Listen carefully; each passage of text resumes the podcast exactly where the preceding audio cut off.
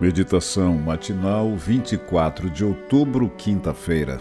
Visão mais ampla. Ai dos que ao mal chamam bem e ao bem mal, que fazem da escuridade luz e da luz escuridade.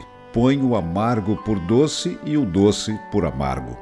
Isaías 5:20. Uma visita que fiz com minha família à fazenda de Guilherme Miller deixou marcas especiais para mim. Quando visitamos o quarto e o escritório dele, bem como seu túmulo, algumas perguntas me vieram à mente. Por que Miller nunca fez parte do grupo que originou a Igreja Adventista do Sétimo Dia?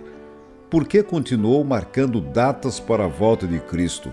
Por que viveu apenas poucos anos depois do desapontamento de 1844?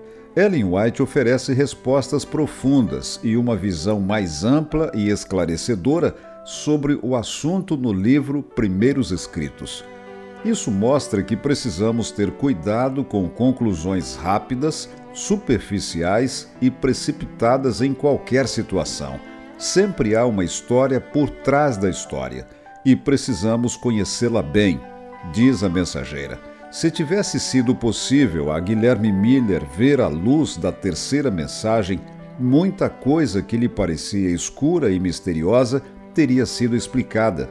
Mas seus irmãos professavam tão profundo amor e interesse que ele achou não dever romper com esses. Seu coração se inclinava para a verdade, e então ele olhava para seus irmãos que se opunham a ela podia se afastar dos que com ele tinham permanecido lado a lado na proclamação da vinda de Jesus? Ele pensava que certamente não poderiam levá-lo ao extravio. Moisés errou quando estava prestes a entrar na terra prometida. Assim também, vi que Guilherme Miller errou quando já estava perto de entrar na Canaã celestial, ao permitir que sua influência fosse contra a verdade. Outros o levaram a isso, outros darão conta por isso.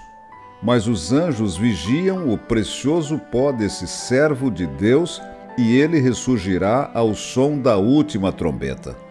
O assunto é mais amplo do que possa parecer. Guilherme Miller falhou, mas isso foi resultado da influência de outros e eles serão responsabilizados. Induzir pessoas ao erro nos faz culpados em seu lugar. E esse princípio continua válido. Sua morte, igualmente, não foi apenas resultado da idade ou enfermidade, mas de uma ação divina para protegê-lo.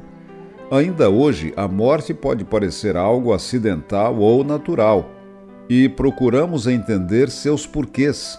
Contudo, Deus tem uma visão mais ampla que só a eternidade irá revelar. O descanso de seus filhos é uma demonstração de seu amor.